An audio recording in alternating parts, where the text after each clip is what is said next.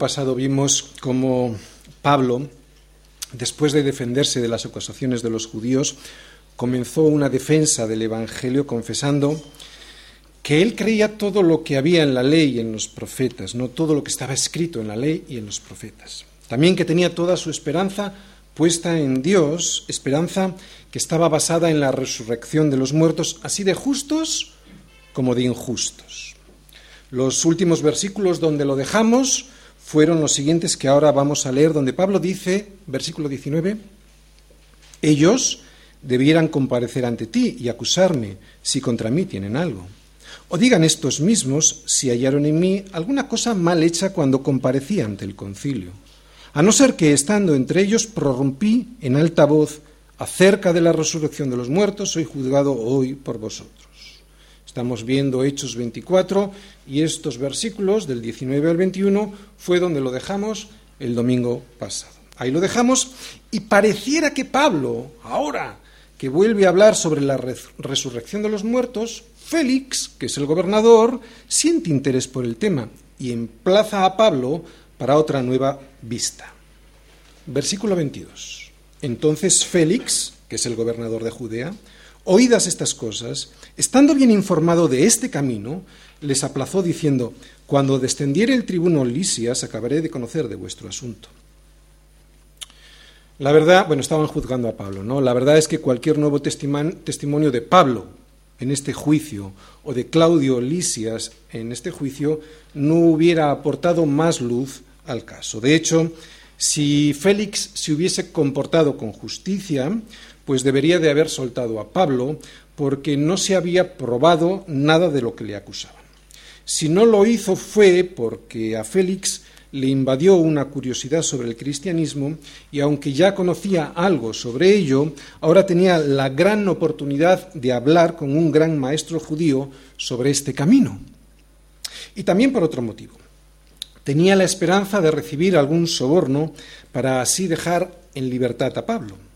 En ambas cuestiones, Félix acabó siendo defraudado. Seguimos leyendo todos los versículos de hoy. Versículo 23. Y mandó al centurión que se custodiase a Pablo, o sea, lo dijo el, gobernador, ¿vale? Félix. Mandó al centurión que se custodiase a Pablo, pero que se le concediese alguna libertad y que no, no impidiese a ninguno de los suyos servirle o venir a él.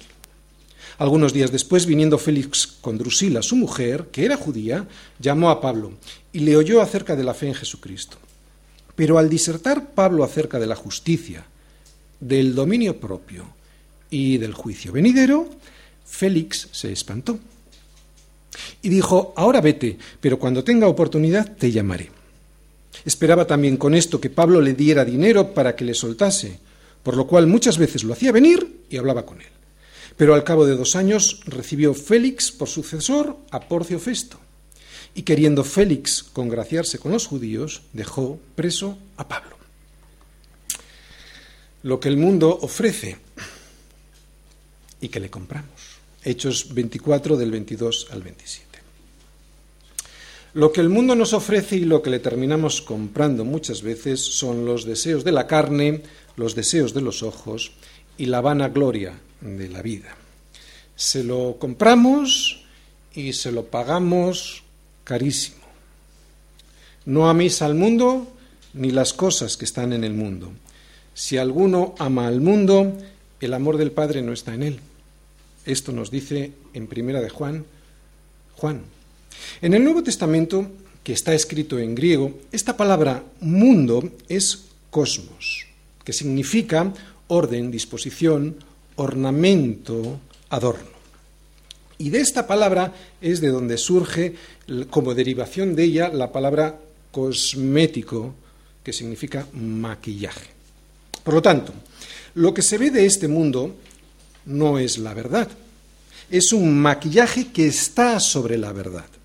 Por lo tanto, el sistema de valores de este mundo, que rige este mundo, maquilla la realidad de Dios. Por eso Juan dice que el que ama al mundo no ama a Dios, porque lo que está amando es a ese maquillaje que esconde la verdad, que es Dios, que es Jesucristo. ¿Y qué es lo que el mundo ofrece? Bueno, pues Juan en su primera carta nos dice, porque todo, y todo es todo, porque todo lo que hay en el mundo, ¿y qué es todo lo que hay en el mundo? Los deseos de la carne, los deseos de los ojos y la vanagloria de la vida, no proviene del Padre, sino del mundo. Bueno, pues estas tres cosas, que son las cosas que el mundo ofrece, son las que vamos a ver hoy en los versículos en esta vida de Félix. Hoy vamos a ver más bien a Félix. Félix no tiene nada que ver con Pablo, eso es evidente. Es el personaje antagónico de Pablo, ¿no? el opuesto a Pablo. Es como si esta historia nos estuviese presentando a dos personajes frente a frente, dos personajes muy diferentes, los dos tipos de personas que existen en este mundo, los que aman a Dios y los que aman al mundo y todo, como hemos visto, todo lo que en ello, en el mundo hay. El reino de los cielos no se parece a nada, no se parece en nada a este mundo, ¿no? El reino de los cielos se sustenta en el amor, en la misericordia y en la verdad. Y este mundo se sustenta en todo lo contrario, en el odio, en la venganza y en la mentira. El reino de los cielos, allí, el más grande es el que sirve. Y por eso en esta historia que estamos viendo de Hechos 24, el más grande, el que aparenta serlo, Félix, no lo es, ¿no? porque está maquillado por las mentiras del sistema de valores de este mundo, sino el más grande es Pablo, porque es un siervo de Dios. ¿De qué se trata el reino de los cielos, el reino de Dios? Pues de ser como Él. No se trata de venir a la iglesia, ¿eh? No se trata de venir a la iglesia, se trata de alcanzar la imagen de Cristo en nuestras vidas.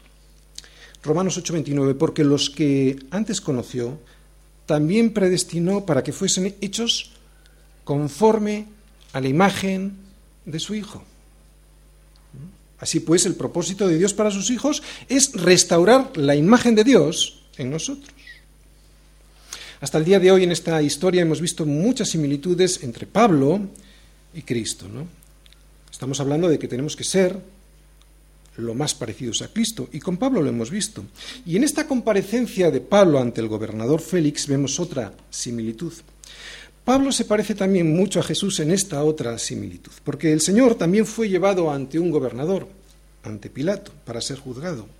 Y ahora Pablo está llevado ante el gobernador Félix. Y todas estas similitudes nos revelan un retrato, el retrato de Pablo, el de ser un varón, un varón de dolores y experimentado en quebranto.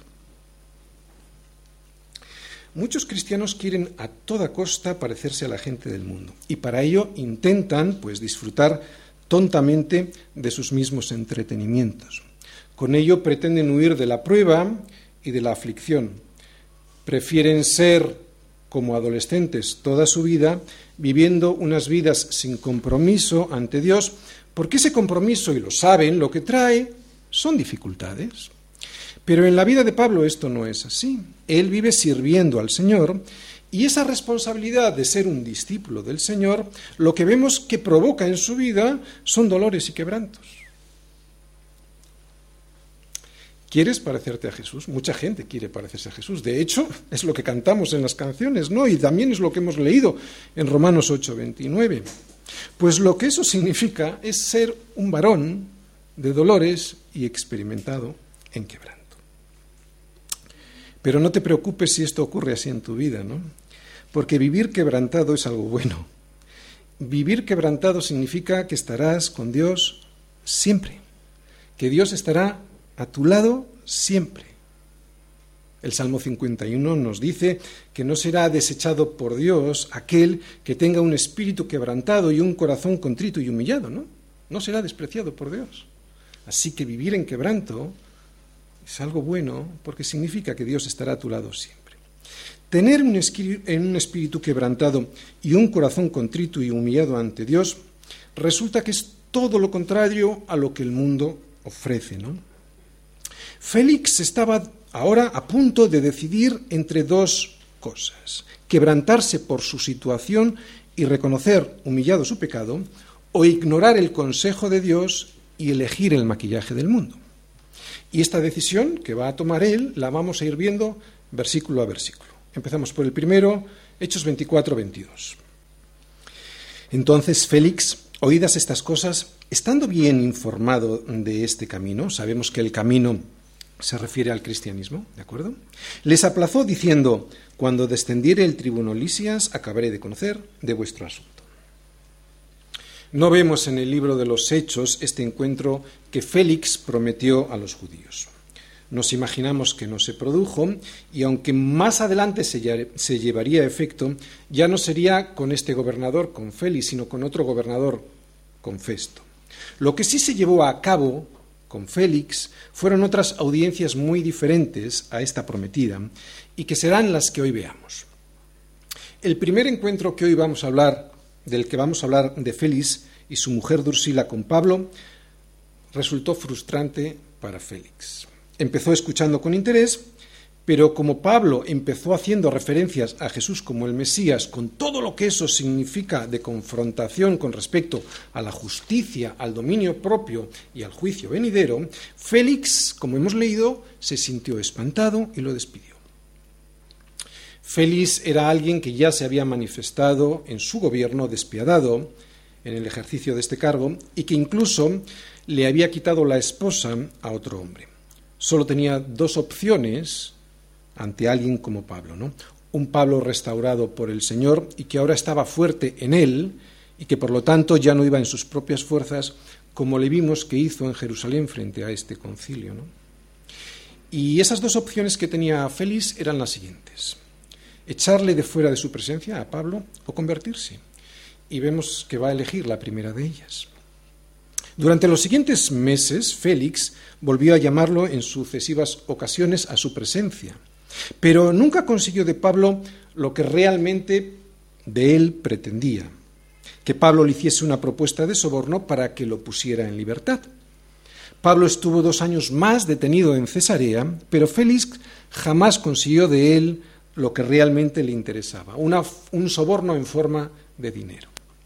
Al término de esos dos años, Porcio Festo fue designado como gobernador de la provincia de Judea. Esto significa que Félix tuvo tiempo, mucho tiempo, estamos hablando de dos años, como para haber puesto en libertad a Pablo. Pero no lo hizo, dejando de esta manera a su sucesor este problema enquistado. Los motivos ya los hemos apuntado antes. No consiguió de Pablo el soborno que pretendía y además llegó a la conclusión de que le resultaba más conveniente quedar bien con las autoridades judías que hacer justicia a Pablo. Así que optó por dejarle en la cárcel y que decidiese Festo. Versículo 23. Y mandó al centurión que se custodiase a Pablo, pero que se le concediese alguna libertad y que no impidiese a ninguno de los suyos servirle o venir a él.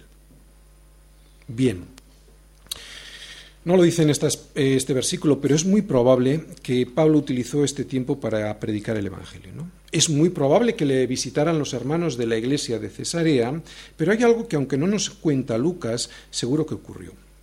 Pablo hemos visto que aunque con cierta libertad seguía preso, y eso significa que muy probablemente algún centurión o algún soldado romano le estuviese custodiando. Así que casi seguro, conociendo a Pablo, Casi seguro que alguno de esos soldados romanos llegó a hacerse amigo de Pablo y ya te puedes imaginar de qué tipo serían las conversaciones entre ambos. Es muy probable que todos estos soldados que durante dos años estuvieron custodiando a Pablo en Cesarea fueron luego por todos los confines del imperio extendiendo el Evangelio. ¿Cuántas veces se habrá preguntado Pablo por qué él estaba preso? Qué sentido tenía esta prueba tan dura y larga. Y sin embargo, esta era la prueba que Dios tenía para, para, Pablo, ¿no? La obra que él tenía, a través de una prisión que aparentemente no tenía sentido. Y esto me enseña una cosa, que la visión de Dios no tiene nada que ver con la mía, ¿no? Que a mí se me escapa la visión de Dios y como dice Isaías 55.9, que sus caminos son más altos que mis caminos y que sus pensamientos son más altos que mis pensamientos. Versículo 24. Algunos días después, viniendo Félix con Drusila, su mujer, que era judía, llamó a Pablo y le oyó acerca de la fe en Jesucristo. Ya hablamos algo de Félix el domingo pasado, aunque lo que no dijimos es que él tuvo dos esposas antes de casarse con Drusila. Drusila, pues, era su tercera esposa. Pero Drusila no se queda atrás. El expediente marital de Drusila es casi tan extenso como el de Félix. Drusila, que era judía, abandonó a su anterior marido, un rey del norte de Siria, para casarse con Félix, que le prometió amor eterno. Así que no solo abandonó a su marido, sino que se casó con un gentil, cosa que para un judío estaba prohibido por la ley. A pesar de todo este tiempo ¿no? que hemos visto, que dos años que han pasado hablando con, Pablo, resulta que estos no se sienten confrontados. A pesar de todo esto que ellos han vivido, la forma de comportarse en el gobierno de Félix, toda esta mm, eh, vivencia marital eh, en pecado, eh, ahora ellos están expuestos al Evangelio tienen la gran oportunidad de rehacer sus vidas. Y de llevar pues todo ese arsenal de pecado delante de Cristo para ser limpiados y poder comenzar así una nueva vida en él. Pero para mí lo más importante de este versículo es lo siguiente, fíjate. Es lo siguiente, es que Pablo no utiliza esta visita del gobernador y de su esposa para defenderse. Estaba siendo acusado, pero no lo utiliza para eso. Eso ya lo había hecho antes y además no le había ocupado mucho tiempo. Desde entonces, desde que se defendió por una vez y por poco espacio de tiempo, Pablo lo único que hizo fue lo que verdaderamente le interesaba, que era presentar a Jesucristo. ¿Mm? Dice ahí la fe en Jesucristo. ¿Qué es la fe en Jesucristo? ¿Cómo puedo hablar bien y sin equivocarme de la fe en Jesucristo? A una persona. ¿Le cuento mi testimonio? Pues la verdad que uno podría empezar por ahí, pero o no, pero eso no es lo importante. Eso en realidad no es hablar de la fe en Jesucristo. Fíjate que cuando Pablo le habló a Félix y a su mujer Drusila de la fe en Jesucristo, lo que les dijo fue lo siguiente. Versículo 25. Pero al disertar Pablo acerca de la justicia, del dominio propio y del juicio venidero, Félix se espantó y dijo, ahora vete, pero cuando tenga oportunidad te llamaré. Resulta que Félix estaba juzgando a Pablo, pero ahora la cosa cambia. Ahora quien va a ser juzgado por la ley de Dios es Félix, ¿no? ¿Quién va a ser confrontado ahora va a ser Félix? Oye, ¿cómo puede ser confrontado alguien por Dios? Uno puede hablar de cristianismo, puede hablar de iglesia, puede hablar de amigos cristianos, puede hablar de comunión, incluso puede hablar de canciones cristianas. Oye, pues sabes que voy a la iglesia y canto canciones cristianas de la Hay gente que incluso canta gospel y todo esto está muy bien, pero eso no confronta. Si alguien piensa que haciendo estas cosas está hablando de la fe en Jesucristo, está muy equivocado.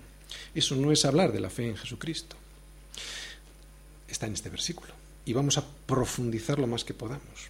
Vamos a volver a, leer lo que dice este versículo. Pero al disertar Pablo acerca de, lo, de que hay que ir a la iglesia, pero al disertar Pablo acerca de que se trata de cantar alabanzas, no, no, no dice eso, ¿verdad? ¿Qué dice? Al disertar Pablo acerca de la justicia, del dominio propio y del juicio venidero, Félix se espantó. Eso es lo que confronta. Por eso Félix se espantó. Podría haberse arrepentido, pero se espantó y dijo, ahora vete, pero cuando tenga oportunidad te llamaré. Quiero volver a decirte un versículo que es fundamental para nosotros en nuestra iglesia, lo hemos predicado muchas veces, y sobre el que has de hablar si realmente quieres ser efectivo en tu ministerio. Versículo que coincide perfectamente con este que acabamos de leer. ¿no? Son palabras de Jesús.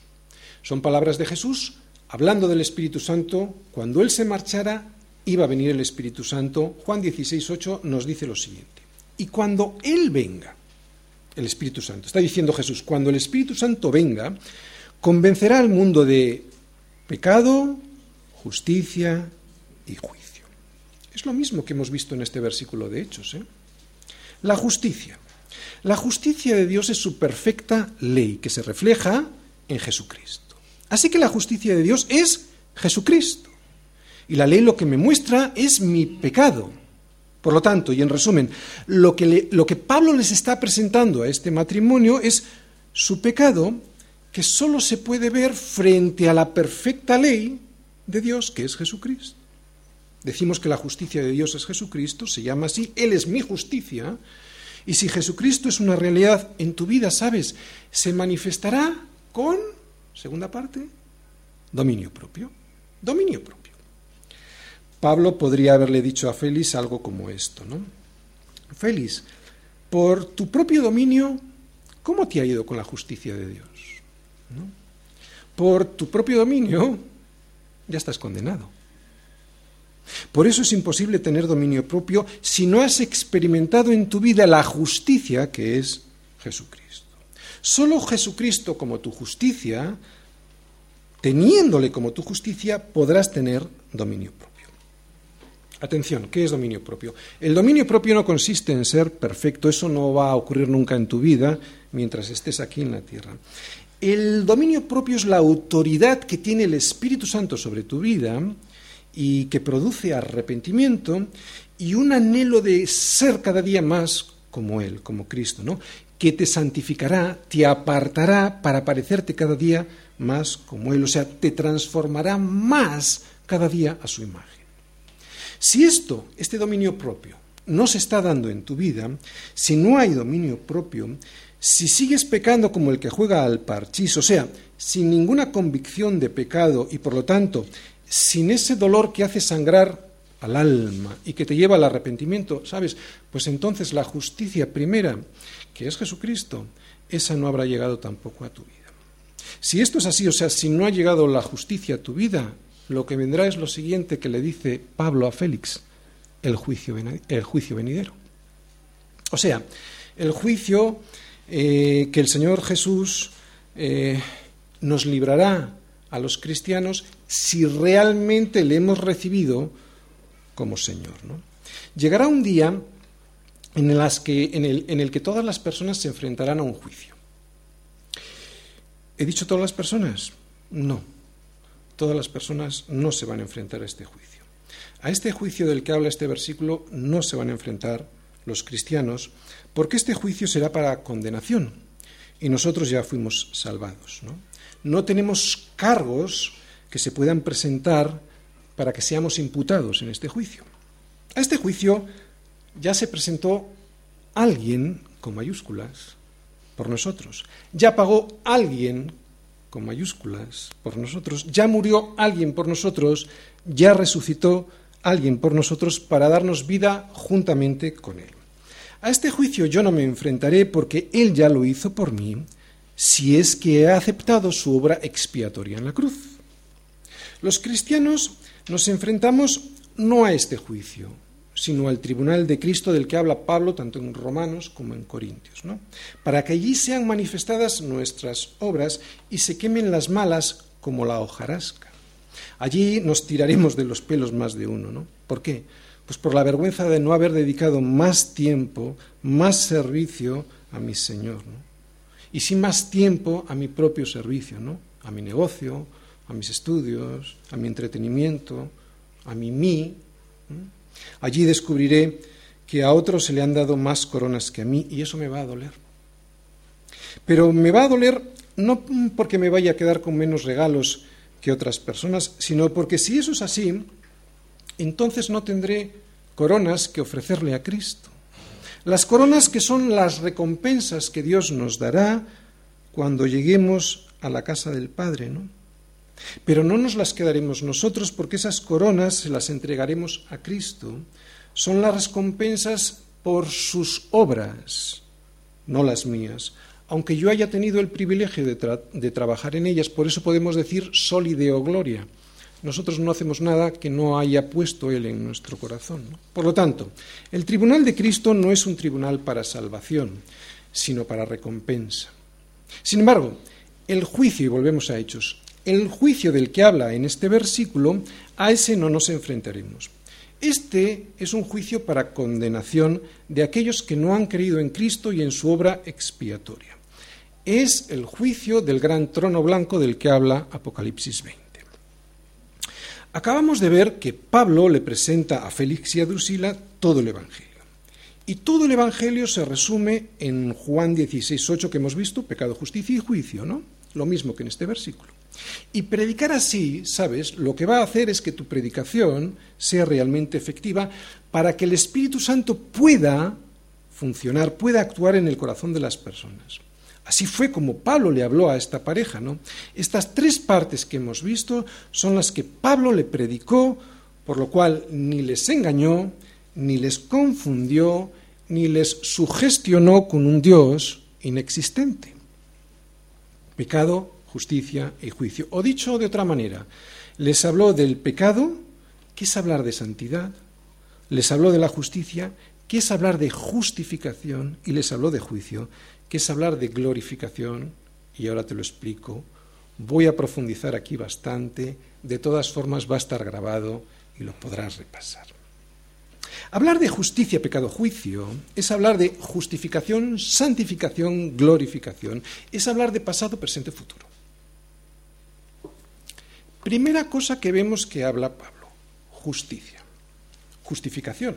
Os lo voy a explicar con un ejemplo. Cuando yo recibí a Cristo ya hace 30 años, yo recibí la justicia perfecta, que es mi Señor. Es una justicia que viene del cielo, es Jesucristo. Y entonces yo, en el pasado, fui justificado por Dios. ¿no? ¿De qué? De mi hasta entonces vana manera de vivir. Fui salvo, fui ¿Veis cómo lo digo en pasado? Fui salvo de la, de la paga del pecado en mi espíritu, que era la muerte eterna, la separación eterna de Dios. Lo repito, cuando yo le entregué mi vida a Cristo, fui salvo de la paga del pecado, que es la muerte, en mi espíritu.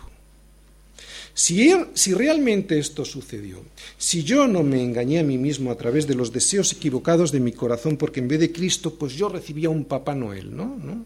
A alguien que iba a cumplir todos los deseos de mi, de mi engañoso corazón, ¿no? Repito, sí, y esta es la condición, si realmente esto sucedió en el pasado, si recibí a Cristo, entonces pasará conmigo algo en el presente, en el presente ocurrirá la segunda cosa de la que hablaba Pablo, la santificación, ¿no? el dominio propio. Y es lo que vamos a hablar, segunda parte, dominio propio, pecado, santificación. La santificación significa que si realmente vino Cristo a mi vida, ahora, en el tiempo presente, estoy siendo salvo del poder, no ya de la paga del pecado, sino del poder del pecado en mi mente, no ya en mi espíritu, en mi mente. Romanos 12.2, fijaros. Romanos 12.2, Pablo está hablando ya a cristianos, ¿de acuerdo? Y les dice lo siguiente, no os conforméis a este siglo, sino transformaos por medio de la renovación de vuestro entendimiento, para que comprobéis cuál sea la buena voluntad de Dios agradable y perfecta. Esta transformación del, del entendimiento no impide que a veces caiga no impide que a veces caiga. ¿no? No es que la salvación se pierda, porque entonces le estaríamos quitando méritos a la cruz de Cristo y al poder de la salvación de su sangre. ¿no? Si fuera así, entonces Dios ya no sería ni todopoderoso ni todo soberano para llevarte a donde Él ya decidió llevarte. Solo sería pues parcialmente poderoso o parcialmente soberano. No, no es que alguien pierda su salvación. Simple y llanamente es que nunca la tuvo. Se engañó. Se engañó con un Papá Noel y Papá Noel no existe. Se autosugestionó con canciones y sentimientos bonitos, agradables, ¿no? Y en vez de llegar a una iglesia, ¿sabes dónde llegó? A Disneylandia. Si realmente fuiste salvo, estás siendo salvo. Si realmente fuiste salvado en el pasado de la paga del pecado en tu espíritu, justificación, estás siendo salvado en el presente del poder del pecado en tu mente. santificación. Puede que en tu carne caigas alguna vez, pero tu mente y tu corazón piden auxilio, ¿no? Lloran y sufren por esa caída circunstancial, no sistemática, por una caída circunstancial y no se regodean en el cieno del pecado. La santificación es un proceso, no es un estado, es como la luz de la aurora, que va en aumento hasta que el día es perfecto. Si fuiste, lo repito, si fuiste salvo en el pasado, sí, es una condición, si fuiste salvo en el pasado, estás siendo salvo en el presente y eso se ve en tu vida con dominio propio. Y si esto es así, llegarás a ser salvo sí o sí en el futuro, en el tercera parte, juicio venidero, glorificación. Repito, si fui salvo de la paga del pecado en mi espíritu en el pasado, justificación. Seré salvo del pecado, del poder del pecado en mi mente, en el presente, santificación. Y será entonces cuando llegaré a ser salvo en el juicio venidero, en el futuro, de la paga del pecado en mi carne. Glorificación. Justificación, santificación, glorificación. Espíritu, mente, alma, cuerpo. Pasado, presente, futuro. La glorificación significa la resurrección de mi cuerpo, que es de lo que hemos hablado el domingo pasado. O sea, que no solo vivirá mi alma, sino que resucitará mi cuerpo. Pero la resurrección no será en un cuerpo de pecado como este, ¿no? en el que a veces, circunstancialmente, puedo caer a pesar de que estoy siendo santificado, sino será en un cuerpo ya glorificado. Y un cuerpo glorificado significa que tendré un cuerpo con la imposibilidad de caer, de pecar pasado, presente, futuro. Cuando Isaías, en Isaías 53, dice que por su llega fuimos, y lo dice en pasado, fuimos nosotros curados, lo que significa es que a este profeta se le abrió una ventana a la eternidad y vio ya realizado en el pasado lo que para nosotros todavía es un proceso de pasado, presente y futuro. Por eso dice, fuimos nosotros curados. Y resulta que Jesús no había muerto todavía, ¿no? Isaías en ese momento ve el futuro como pasado. Y eso lo que significa es que el Cristo, ya nos ha salvado, aunque a nosotros esto todavía no, se nos, no, no lo veamos de una manera perfecta, ¿no? Se vea como un proceso de pasado, presente y futuro. Resumen de esto que acabo de decir. Si en el tiempo pasado fui justificado de la paga del pecado en mi espíritu, si esto pasó realmente, hoy estaré siendo salvo del poder del pecado en mi mente, o sea, estoy siendo santificado con dominio propio en el presente, y si esto se está dando, significa que seré salvo del poder del pecado en mi cuerpo en el futuro, salvo del poder del pecado en mi cuerpo, o sea, que seré glorificado.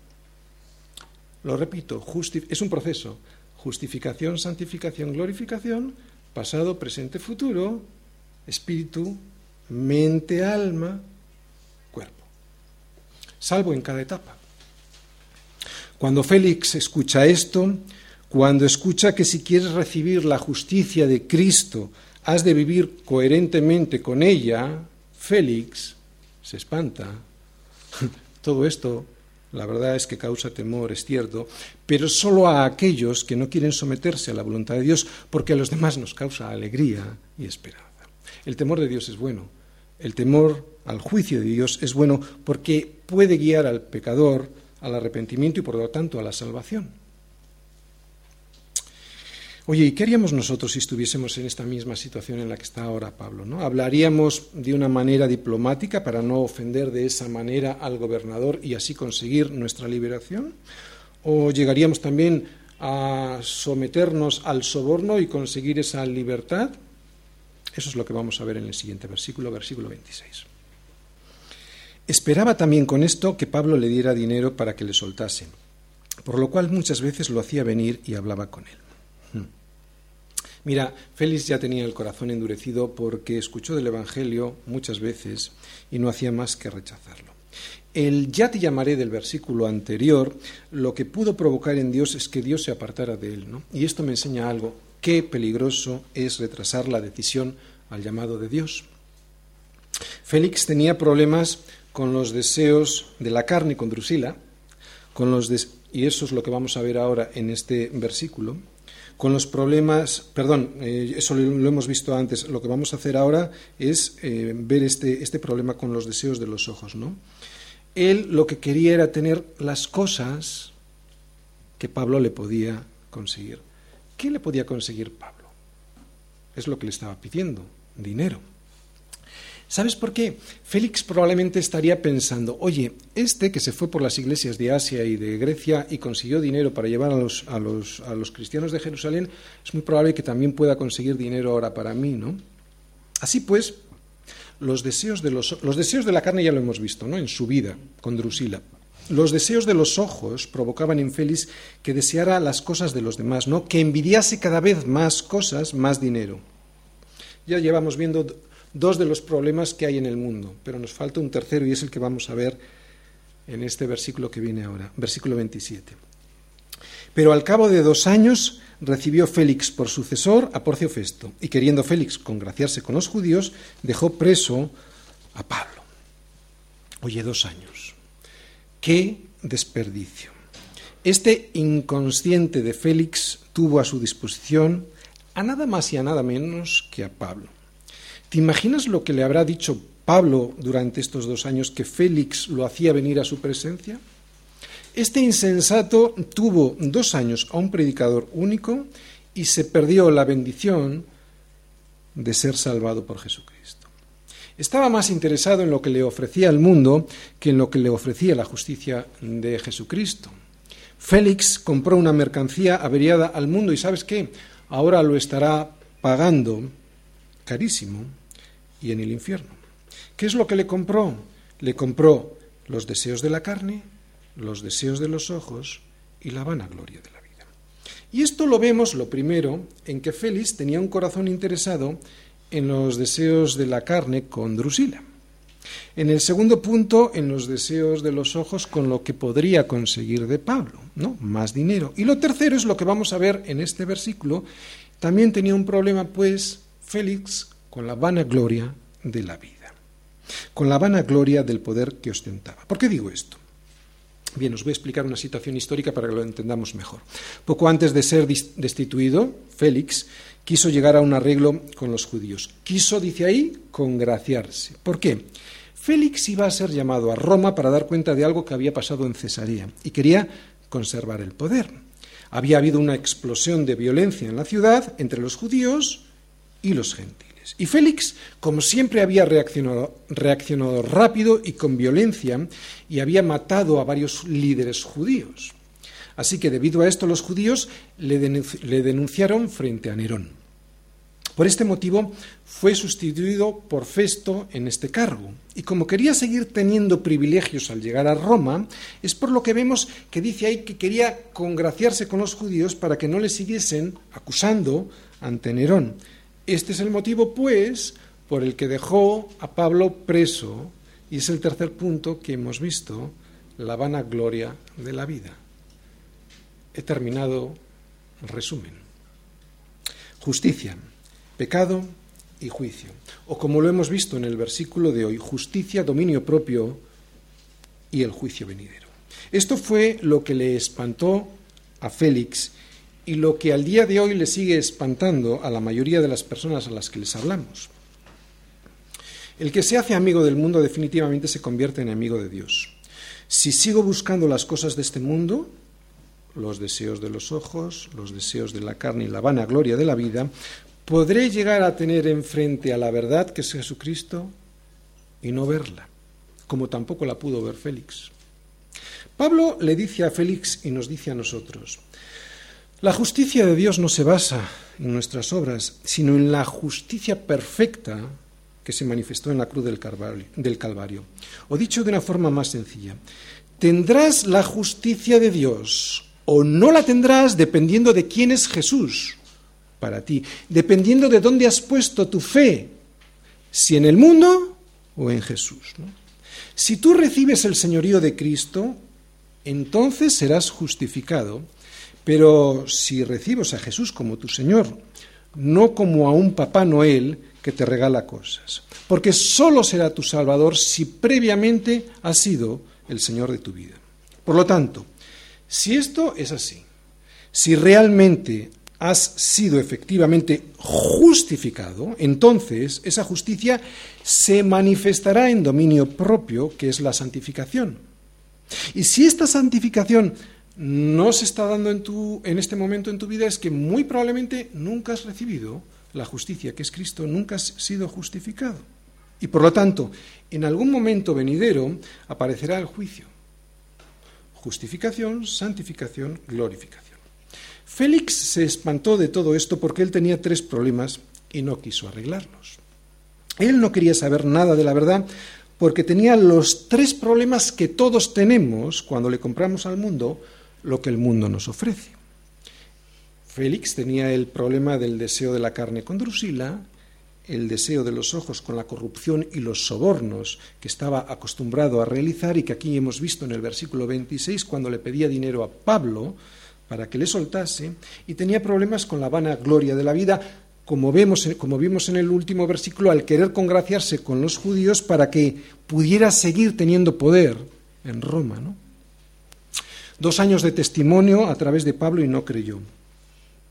Cuando una persona no se rinde a la verdad que es Jesucristo, cuando alguien no se rinde a Cristo, ¿sabes? No es porque no entienda, es porque no quiere entender. Al igual que Félix, tiene algo que esconder y que no quiere arreglar, claro. Ya sea con los deseos de la carne, con los deseos de los ojos, o con la vana gloria de la vida, o como en el caso de Félix, con las tres cosas juntas.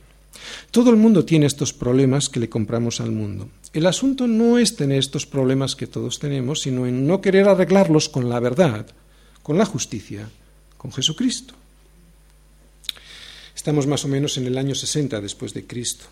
Félix decidió en ese instante de su vida no seguir a la justicia que es Cristo.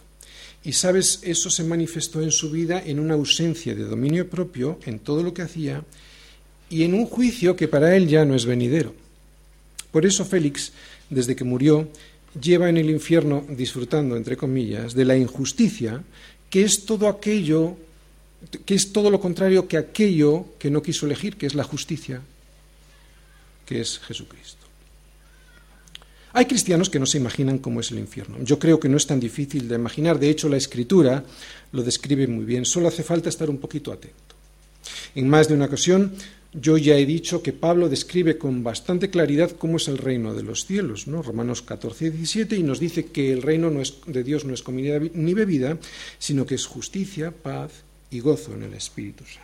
Por lo tanto, no sería muy difícil de extraer de ahí cómo sería el reino contrario, el reino de los infiernos. Por lo tanto, sería injusticia, guerra y angustia.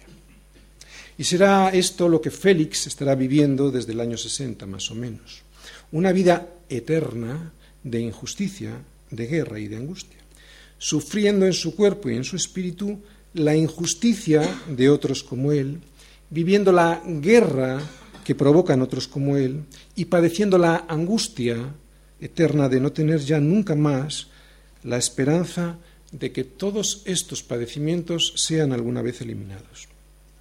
No hay manera de medir ni el tiempo ni el sufrimiento en la eternidad. Es imposible. Félix llevará casi dos mil años viviendo sin la presencia de Dios que proporciona justicia, paz y gozo. Y lo peor de la eternidad no es esto, sino la falta de esperanza. Por eso digo que Félix allí ni siquiera podrá medir el sufrimiento que tiene, ¿no? ¿Entiendes lo que quiero decir? Que en la eternidad es imposible medir el sufrimiento. Félix ni siquiera se podrá suicidar, porque allí también habrá vida eterna. Lo que pasa es que será una vida separada de Dios, una vida que no es vida. De la vida de verdad fue de lo que se escapó Félix cuando se le predicó sobre justicia, ¿no? que es Dios, sobre dominio propio y sobre juicio venidero. Otra cosa que hemos visto es que muy probablemente Pablo podría haber sido puesto en libertad si no hubiera hablado del Evangelio. Pero vemos que Pablo está frente a Félix y no se calla la verdad que es Jesucristo. Le dice Pablo a los Galatas, pues busco yo ahora el favor de los hombres o el de Dios, o trato de agradar a los hombres. Pues si todavía agradara a los hombres, no sería siervo de Cristo. Este versículo nos dice cómo se agrada a Dios. Oye, ¿cómo se agrada a Dios? Como hemos dicho, lo acabamos de leer. Agradar a Dios es ser siervo de Jesucristo. Y cada día que pasa podría ser una oportunidad perdida para nosotros de ser un siervo de Cristo si es que nos avergonzamos de decir la verdad sin complejos, si nos avergonzamos o si nos callamos por, medio a las, por miedo a las consecuencias. Pablo no se cayó. Alguien me podría decir, ¿y si me equivoco al dar testimonio de Jesús? Nunca. Nunca te vas a equivocar si das testimonio de Jesucristo, nunca, pero ha de ser de Él, de la justicia de Dios. Todos los que habéis predicado alguna vez de Él, de Jesús, a cualquier persona que el Espíritu Santo os ha puesto delante, ¿no? con necesidad y con disposición de querer escuchar el Evangelio, habéis descubierto que es un gozo hacerlo. Pues que nada ni nadie os quite, os robe el gozo de dar testimonio de la justicia que es Jesús. Ningún día pasa en vano para los hijos de Dios. Lo repito y estar atentos, ningún día pasa en vano para los hijos de Dios. Si de cada palabra ociosa que salga de nuestra boca habremos de dar cuenta, imagínate de cada día, ¿no? Si por cada palabra que pronunciamos habremos de dar cuenta delante de Dios, imagínate por cada uno de esos días ociosos y sin fruto. Piensa en esos días en los que Dios te da salud, en los que Dios te da recursos y sin embargo, pues no los dedicas a su servicio. A nosotros se nos ha dado mucho, ¿eh? y al que mucho se le da, mucho se le pedirá. Así que no pases más tiempo calentando la silla en la iglesia. Mas el que fue sembrado en buena tierra, este es el que oye y entiende la palabra y da fruto y produce a ciento, a sesenta y a treinta por uno. Cada día para mí, cada día para ti, ha de ser importante, porque vamos a comparecer ante el tribunal de Cristo. Y oye, ¿tú sabes cuáles van a ser los días más felices y dichosos? Aquellos en los que vivas en la causa de Cristo, sumergido en el propósito de Dios para tu vida. Esos van a ser los días más felices y más dichosos. Que digan de nosotros que somos una plaga, no importa. Nosotros sabemos que multiplicar la imagen de Dios en los demás, o sea, llevarles el Evangelio de Jesucristo para que cada día se parezcan más a Él, primero arrepentidos y luego para que cada día se parezcan más a Él, ese es el propósito de Dios para nuestra vida.